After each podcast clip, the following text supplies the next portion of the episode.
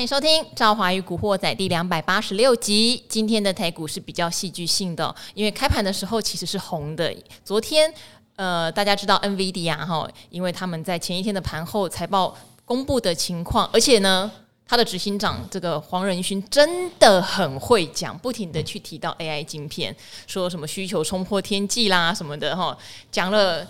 有人统计说讲了至少几十次哦，嗯、我是没有去统计啊哦。嗯、好，所以因为 NVIDIA 跟台股的科技股半导体息息相关，今天一开盘的时候，其实台积电还蛮强的，但是呢，就慢慢的尾盘杀下去。尤其今天有所谓的 MSCI 的季度调整，通常尾盘会出现比较大的变化啦。但是尾盘突然变成收跌一百一十多点，大家也是有点意外，说，哎、欸，好像跌的有点深哈。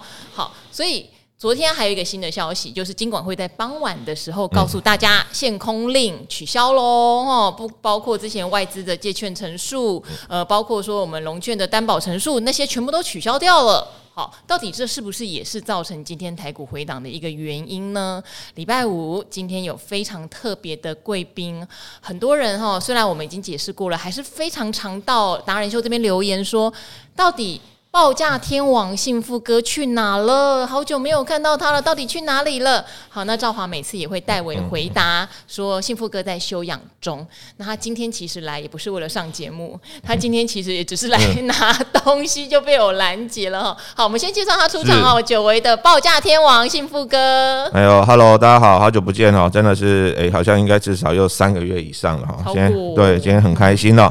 又可以来这边呢，哦，跟着赵华哈一起跟我们的听众朋友哈一起来呃聊一聊最近呢呃的盘势啦，或者说对于一些个别产业的观察。好，大家听到幸福哥有浓浓的鼻音哦。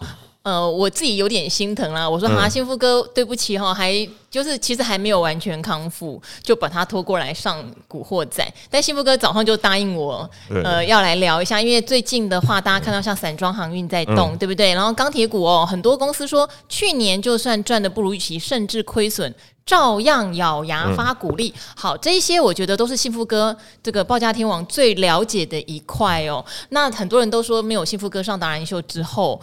就好像对报价失去了方向感，对原物料失去了感觉，所以今天就。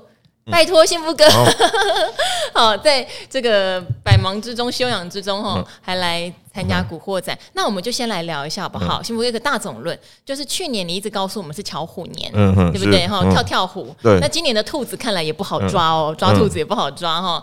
到底对于各项原物料，你今年的一个 guideline，就是你大概觉得哪一些会在今年有表现，哪一些的话，也许今年反而会暗淡。OK，那首先今天来拿东西哦，主要是有有观众朋友寄东西给我，是有观众朋友寄东西给我。对，我再强调一下，真的不用这么客气了哈。那我觉得其实大家有这个心意就好了哈。那也也谢谢大家这一段时间以来对我的这个关心哈。嗯。那再来，其实前几天我答应的时候，其实声音都还 OK 啦。那刚好 刚好这两天就稍微喉咙有点卡卡，其实。也没有感冒，但是突然声音就好像就有点哑掉了。对对对，就缩起来，但是也没有没有咳嗽，什么都没都没有任何感冒的症状哈。我在想，可能刚好就是天气最近刚好变化比较大的影响，不过状况都还 OK 啊哈。那至于说这个有关于这个呃盘势的部分了哈，因为前一段时间大概在呃。过新历年，在去年十二月底到一月了，然后因为我每天都去医院治疗，所以其实那段时间基本上就没有在看盘。是。那现在呢，就是治疗都结束了哈，那比较有时间，就除了回诊之外呢，就是都有比较有时间，稍微可以看一下哈。那我把我个人最近观察的一些心得也跟大家分享哈。那我觉得，呃，虽然说最近听起来好像。呃，利多的消息比较多，就比如说像刚刚张华提到的，有关于像 NVIDIA 的这个黄仁勋执行长啊，还有包括像市场的一些呃，就是目前看起来整体的一个多方架构，特别是最近一些包括像什么呃 IP 系制裁的股票啦，甚至包括像是一些呃前一段时间像什么国防军工的啦啊，生计，还有包括像是这个。内需型的哦，比如说像对对观光饭店都很多，其实都有创高哈。呃，不过我个人认为哈，指数的部分可能第一季的高点已经见到，现在二月嘛，嗯，那第一季昨天已经已经看到，为什么这么说哈？第一个，我我我个人解释一下哈，因为台积电这一波最高是在五百四十六块哈。那台积电在今年应该是今年初吧，哦，去年底今年初开始法说，那他还认为说，今年呢上半年可能还是存在一个所谓库存调整的问题，也就是说，这一次它最低呢跌到三百七，OK，那。真的是超跌哦，但是呢，它这一波最高也反弹到五百四十六，也就是说，其实它波段呢也涨了将近有一百七十块钱哦。其实以反弹的幅度来说，台积电这么大只的股票涨了四五十趴，其实它的幅度也不算小哈。但是呢，大家不要忘记哈，台积电自己也讲说，上半年的库存调整还是在进行中，也就是说，如果我们已经从三百七涨到五四六，第一个阶段反映它之前。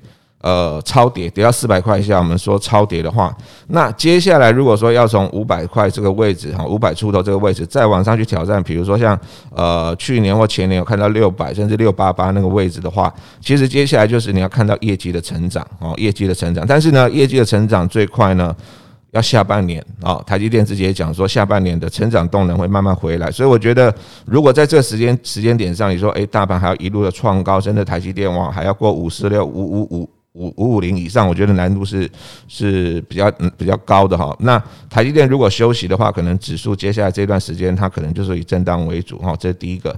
那再的话呢，原物料的部分，我个人是觉得哈，呃，可能要看个别产业了哦。那这两天最强的应该是这个散装航运啊，散装航运。那散装航运其实蛮有趣的哈。它其实呢，有时候涨跌哈，真的像来去一阵风哦，跌跌很快啊，涨也涨得很快哈。像这一波它的最低点哦，我有稍微去查一下，大概在二月十六号哦，其实也才上礼拜，才上礼拜，而且幸福哥我跟您报告，我礼拜一跟小哥在对一些答案的时候，我说哎。大家可以留意散装航运下半年应该传统旺季来哈，那今年原物料部分会有一些表现的话，好会好。才三天它就喷了，对啊，所以有时候完全没有对。所以有时候其实是这样子哦，就是说，呃，它可能前一段时间它就有点默默在打底了。如果大家仔细去看了，像域名哈，域名这两天表现非常强哦。那它的低点其实大概也是一样，跟大盘在去年在十月就出现了。嗯，然后后面呢，它就慢慢慢慢爬，然后爬了大概两三个月，慢慢从低档去爬上来。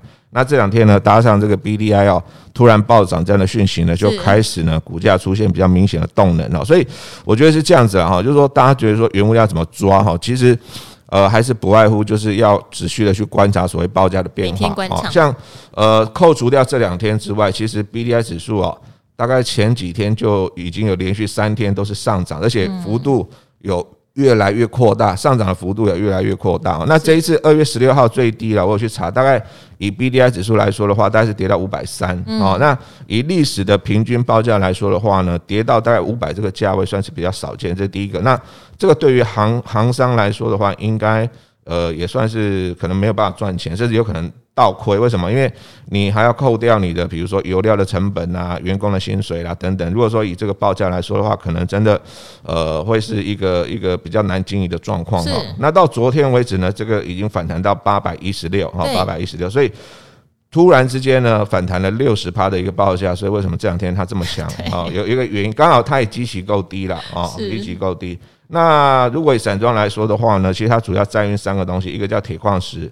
哦，就是铁矿砂，一个叫煤炭，还有粮食。那刚好最近呢，铁矿石、铁矿砂的报价也有开始上来，所以它其实是整体一整个呃，这个就是环环相扣了哦。所以当它主要的载运的这个货物的价格也开始变得比较好之后，其实对于它整个 BDI 哦，或者说散装航运的报价呢，其实也会有帮助的。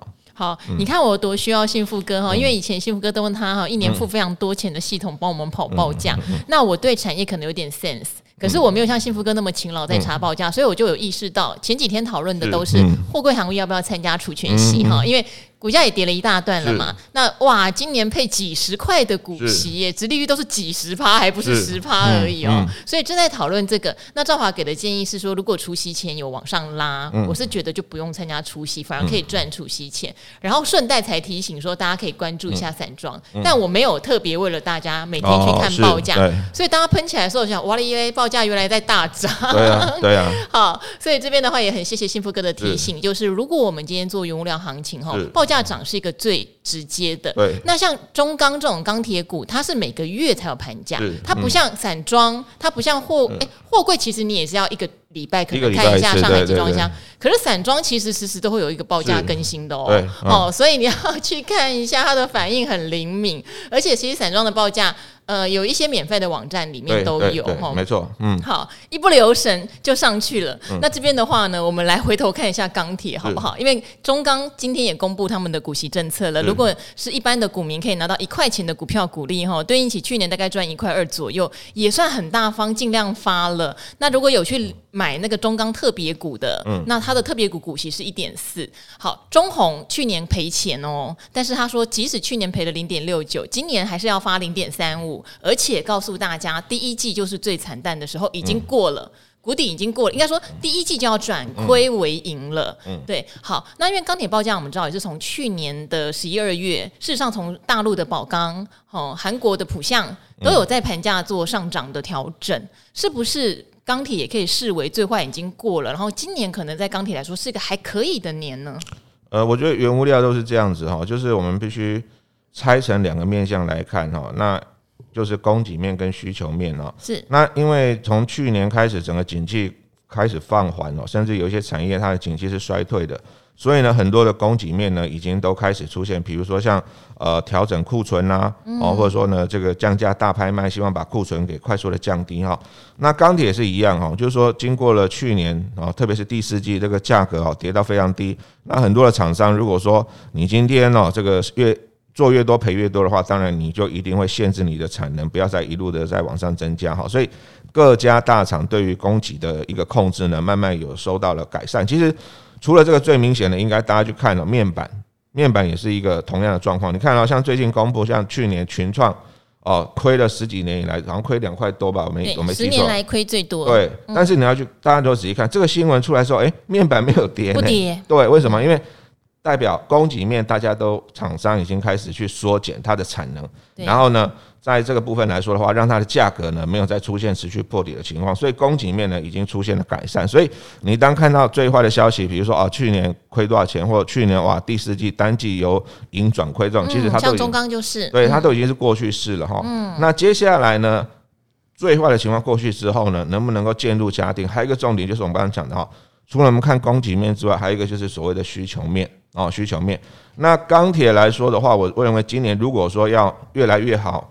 的前提呢，就是要房市呢也可以慢慢的、慢慢的稳定的哦，从低档开始复苏。我们知道，其实今年哈政府有一些就是调控房子的措施，对，之前预售屋的进转让政策大家也吓到，对，所以接下来可能会是属于比较刚性的需求哦，房地产会属于比较刚性的需求。那其实如果说钢铁对于这个房地产来说的话，算是一个非常重要的原物料，所以接下来我们也可以观察。房地产的景气的状况来去看，说钢铁业有没有机会可以逐步的加温？那这个情况来讲的话呢，其实除了我们刚刚讲报价的一个一个因素之外呢，其实需求面的一个一个状况呢，也是我们持续会去会去做观察的。那特别是呃报价，因为它现在基本上就是跟着，比如说像我们临近的像中国大陆啦、日本啊、韩国的价格会去做一个联动。但是呢，需求因为钢铁它是一个算是一个非常重的一个材料。所以基本上，它比如说你你在台湾生产，就台湾自用的比例会比较高。哦，它是一个有区域限制的，对对对，会比较区域限制的。所以需求面就要看台湾哦，目前呢整个房地产市场的一个一个状况。那当然以目前来看的话呢，因为现在升息还在 ING 嘛，哦，那最快呢可能下半年会停止升息，甚至有人预估呢到今年的年底，嗯，年总会有可能会降息。对，那那个时间点可能对房地产呢就会出现比较明显的激励的效果，因为。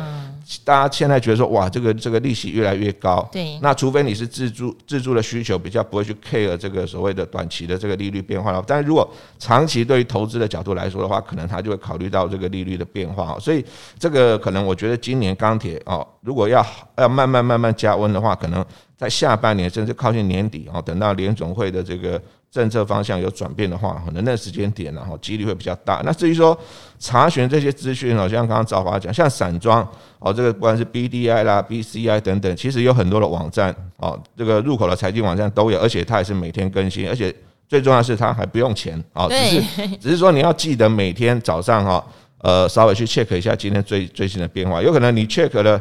半年它都是没有什么表现，对。然后这个月呢，你没有看，突然就喷出去。你看二月十六号还在低档，对啊，对啊。所以我在讲的时候毫无戒心，没错没错。结果它就喷了，对，对，没错。那如果钢铁来讲的话呢，其实呃，因为它是有季的季盘价，还有月的月盘价。对。那如果说你要以日来讲比较快速的方法，其实我们之前在答案秀有讲过，你可以去看大陆的钢铁期货是哦。那钢铁期货其实这个应该网络上也找得到哦。那这个其实它就会比较快速而且及时的去反映呢。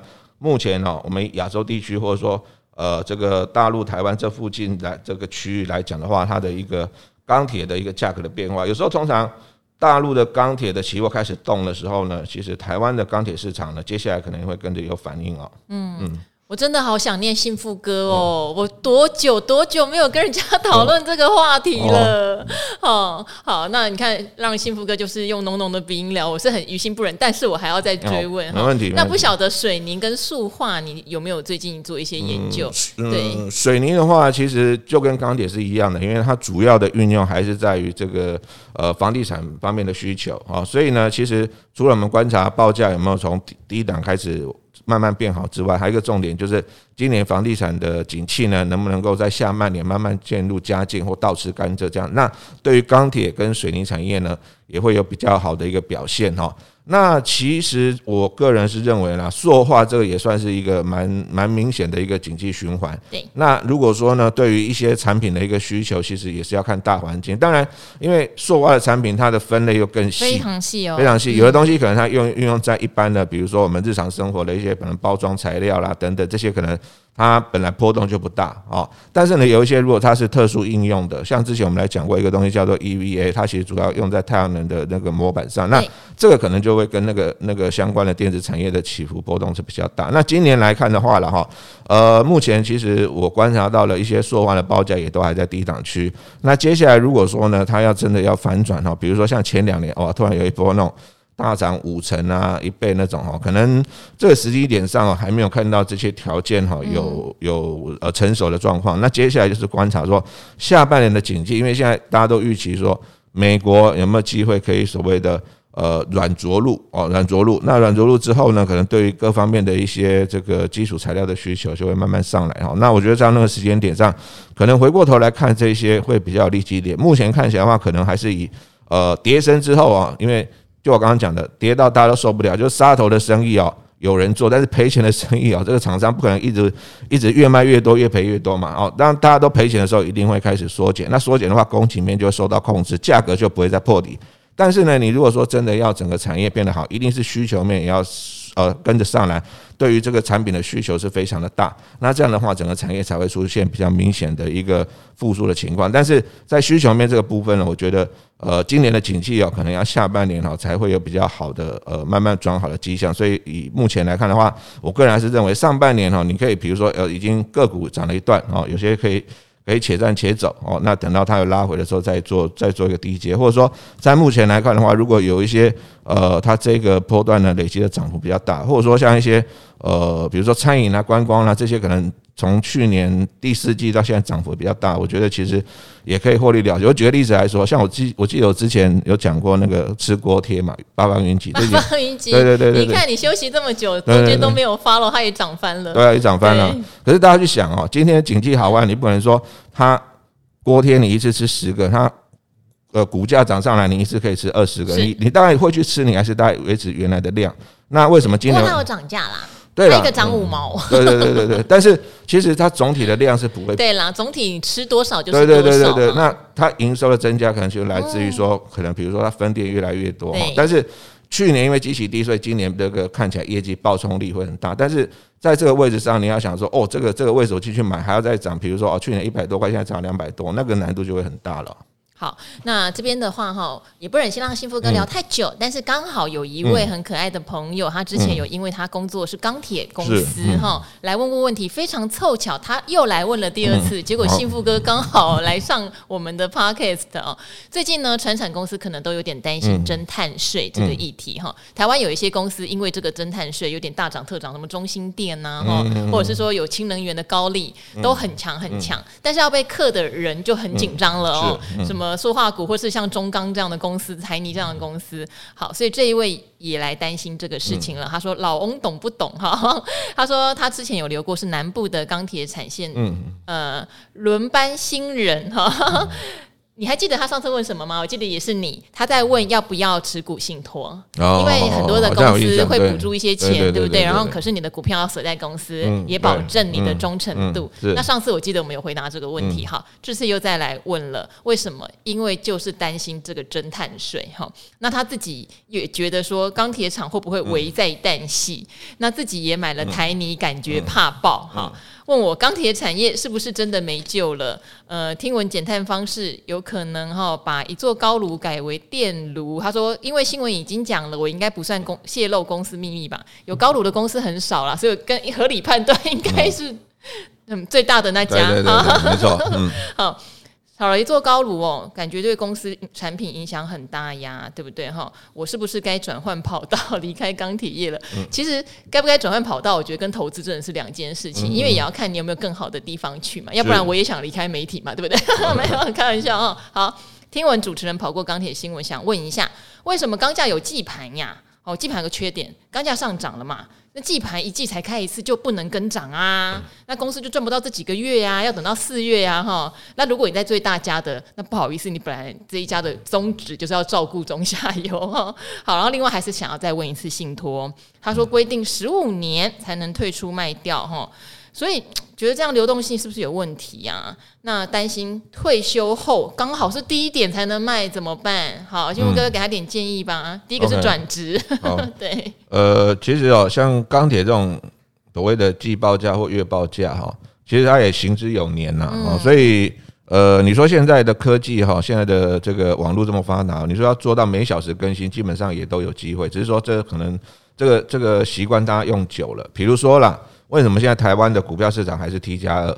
很多人想说，为什么没有像其他国家一样是直接哦，我今天早上买，然后钱就扣走，我下午就扣走了，这样才不会违约交割嘛？哦，那 T 加二就是因为早期 电脑不发达，所以呢，那个资讯的传播速度没有那么快，你资金跟股票要交割需要一两天的时间。但是用久了之后，现在现在大家反而说要改成当日做交割，其实很多人想说啊，这样就就用习惯了，不要改来改去了。不是技术不能做，而是大家用习惯的问题。我在猜这个盘价可能早期，因为呃，这个这个技术，这个网络技术或资讯也没那么发达，所以行之有年哦。这一个，对对对，我在猜是这样子哈。那至于说呃要不要转行，我觉得是这样子了哦。因为碳税这个问题哦，其实不只是不只是只有船产业会遇到，科技也会遇到。哦，那像现在苹果啦、Google 啦，未来几年他们都说，哎，你要接我们家的订单呐。其实呢，我都要去审查哦，你的这个制作过程有没有一些哦所谓 E S E S G 的一些规范啊，或者说有没有用到一些绿电啊等等哦，所以其实不只是传产业了哦，只要是制造业哦，可能多多少少会面临这样的问题哦。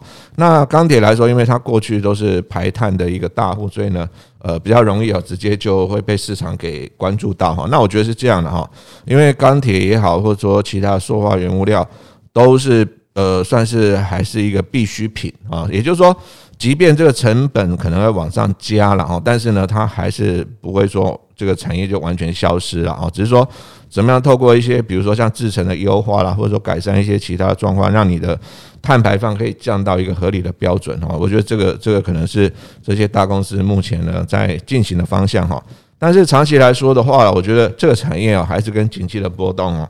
它的相关性会比较高了哈，比如说，呃，这一次因为疫情的关系哦，这个船产也狠狠的涨了一波。那你再往前推，可能大概每八到十年哦，船产哦，不管是钢铁啦、原物料啦、航运啦等等哈，八到十年其实都会有一个景气的循环。那如果说在这个产业里面呢，你就就呃抓可以，如果说一个投资上来说的话，你可以抓这个八到十年一个循环哦，可以去创造这个比较好的投资收益。不然的话，可能。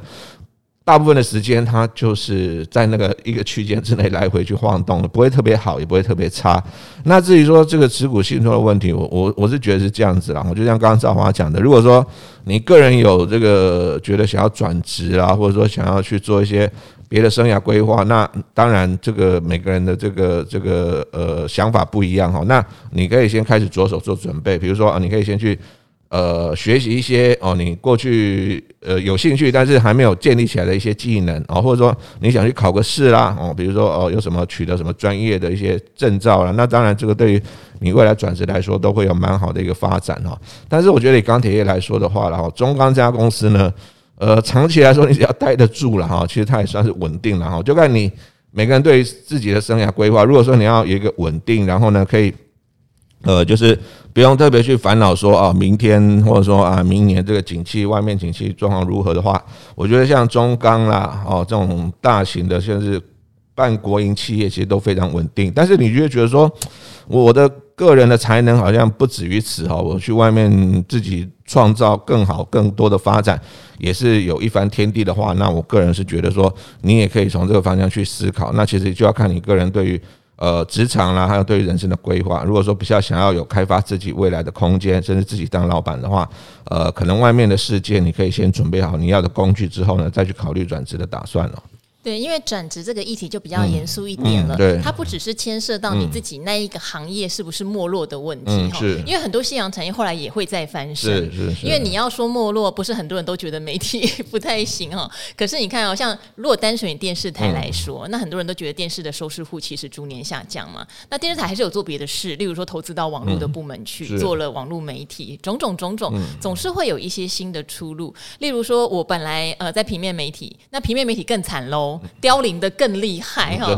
以前最早期大家都抢着登平面的那个广告嘛，后来谁要跟你买什么封底封面，没有人要理你了。那我当时比较意会到说，那也许我到电视台这种比较是曝光的或者是讲话的，是会比较还是比较好一点。但到了电视台，哇，网络兴起了，对对，所以那时候我在电视台我就自愿调网络部门，网络部门那时候才十个人。哦，我就自愿调去，现在已经一百五十个人了。所以有时候在你自己的领域里面，可能你就有一些触类旁通，知道你要往哪里哪里去。哈，例如说，我不确定啊，例如说中钢有人去中钢购，中钢不是有人跑去那个中橡。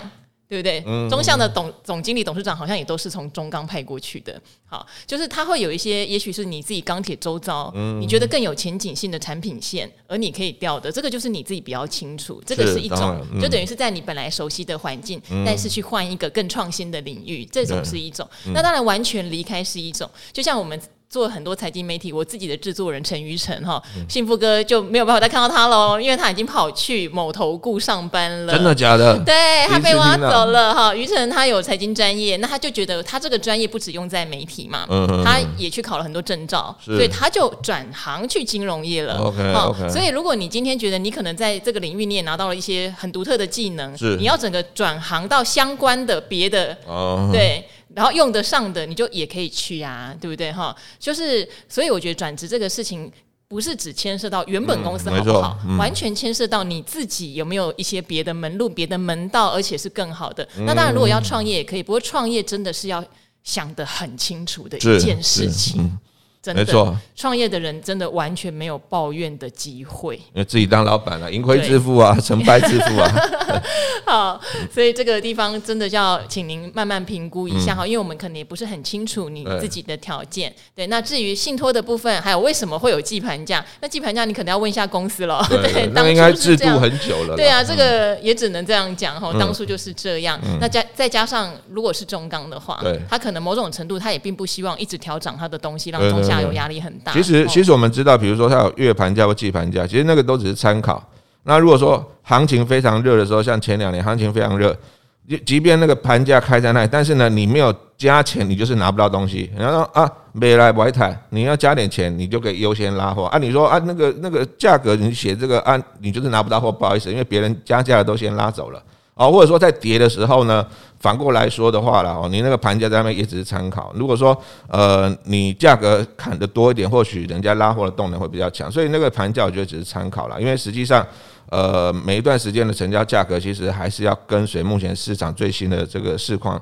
才会去反映到这个真实的状况，那些其实报价那个可能都还是只是参考为主了。嗯，好，哇，幸福哥也回答到你的问题，连续两次都被幸福哥回答到。好，那我这边的话也有听众在问哈，例如说有人问观光股的一年行情，他说因为今年会有爆炸性的报复性的出游嘛，所以至少可以确定今年一年的好获利，可是也很担心今年过了之后是不是就船过水无痕？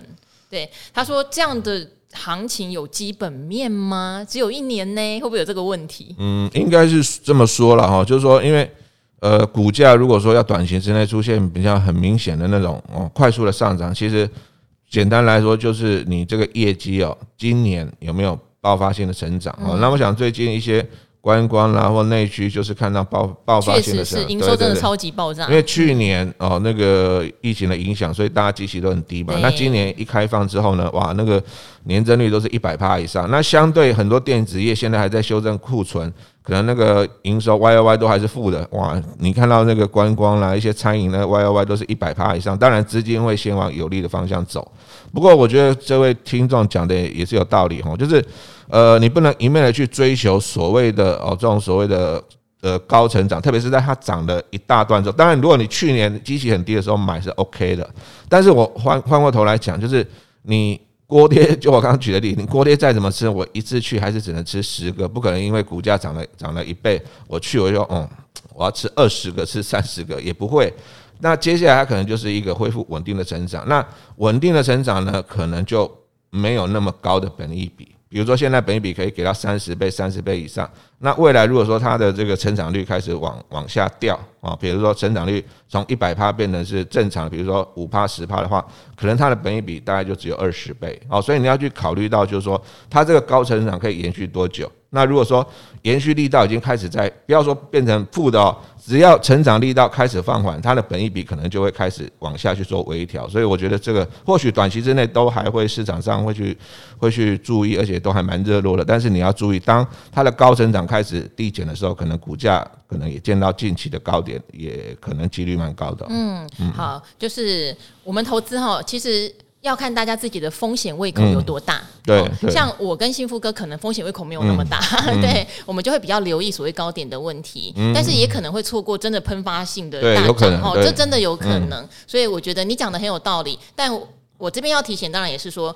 我讲的是说哈，因为很多人会想说，哎，你现在很多股价都涨到比疫情前还要贵，为什么？凭什么？对不对？对。好，但是小提醒就是因为今年可能赚的确实会比疫情前还要多，是因为机票都倍数涨，饭店的房价倍数涨，对，连餐饮都订不到了哈，所以确实今年的获利应该会比疫情前也许任何一年都来得好，是有可能的哦哈。但是什么时候会结束行情？什么时候会反应完了？这个就比较难抓。哦，如果你已经在这个股票市场已经买了，也也获利了，可能自己就。想一下停利点什么，例如跌破几日线是你的停利点，也许这更快，而不是等到营收都不成长了，可能股价早就已经反转了。好，那这边的话呢，呃，也有人建议哈，这位你说你买了一些涨到膝盖跟脚踝的股票，这个我们下一次来帮你讨论好不好？好，因为你这边有一个建议说，有的时候来宾的声音忽大忽小啦，小的时候有几个字都听不到喽，哈，可能讲的太开心了哦。那个希望大家可以提醒对准麦克风，其实我有有，哈，真的是蛮多来宾会。讲到一直摇头晃脑啊，然后越讲越远，就一直拿着那个麦克风嘟过去嘟过去。我会留意哈，我真的有在留意。那如果觉得很严重，还是提醒我一下哈。那另外有一位很可爱的就是航海小水手哈，古海小水手，他有想要分享一下像 他的投资心得。那我这边也很简短的说，因为我觉得他就是很典型从呃一散户好不好哈？散户不是什么负面的名词啊，只是讲出来好像就那个。他开始自学，听我们，听阿格力，听幸福哥，听听听了之后，归纳出他的研究心得，自己也开了粉专。哈，那常会有人笑他说：“不要想去蹭别人。”但是他会觉得不会啊，我蹭的人都是我非常觉得认同，而且我学到东西也赚到钱。好，所以他觉得要抛砖引玉，分享几个投资心得。他说：“首先。”不要自己一个人独自投资和看盘操作，因为投资很难。好，一个人单枪匹马、孤独作战、苦干实干没有用哈。你要跟其他有在做投资的人多接触，不管他们的看法跟你是不是相同，不同最好哦，你才能看到你没有看到的盲点，而这些人都会成为你的好战友。还有呢，如果有一些论坛像同乐会，呃，我们没有攻击您哦，整天空军互相叫骂。没营养的内容少看一点啦哦，他说那也不要哈，因为身边都没朋友，变成去加诈骗集团，对。嗯哎、欸，我这边真的又收到有人真的很信哎、欸，例如说，假设打了幸福哥名号，他真的认为那个是幸福哥，还跑来说赵华，你注意一点，你不能再发他，他是个骗子这样。哦，那些真的都是仿冒的。我有发来上的来宾，绝对不会来做骗人的事情哈。你只要看到他在骗人，那真的是仿冒的，我已经帮你筛过了哦。好，多听古惑仔和赵华与阿格丽是不错的选择。虽然目前并没有付费订阅，解释一下哈。他说，因为我不是不愿意花这个钱，是因为他的策略哦是着重在指数期货跟选择权，所以像我们这种讲产业基本面的，他觉得听起来很受用，可是他不见得有在操作上很需要这样子哈。他说：“还有呢，河粉都应该知道一句话哦，要赚自己能赚的钱。谢谢，这真的是我的宗旨哈。嗯、所以个股研究他半放弃，他觉得他赚不到。他说个股他会去跟别人当跟单仔哈。他说经过自己整合浓缩，台面上不错的投资大神分享之后，就能提炼得到不错的个股哦。因为大神们都是各领域的专家，站在。”巨人肩膀上看投资胜率就好高。他说：“我不是为了打广告来这边留言的，但是如果对指数期权交易有兴趣。”或是想听一些投资干话的，也可以去他的专业，嗯、没问题。因为你分享的心得，我觉得非常蛮正面的了。对，又正面又宝贵，我觉得也正确。嗯，嗯是对。嗯、好，那这边非常谢谢大家来这边留言哈，也有一些给我鼓励的啦哈，就说来听免费的就不要来抱怨，我没生气哈，我那天被古鱼笑了一下哈，但是我真的觉得大家能够建立起自己的投资逻辑。真的很重要，赚自己能赚的钱哈。没错，今天也非常感恩我们的幸福哥，我熟悉的老朋友，看到他嗯渐渐的康复，我很开心，有点眼光含泪。对，希望你赶快复出，也来上理财大秀。好，没问题。好，那就跟古惑仔的朋友一起说拜拜喽。好，谢谢，拜拜，下次见，拜拜，拜拜。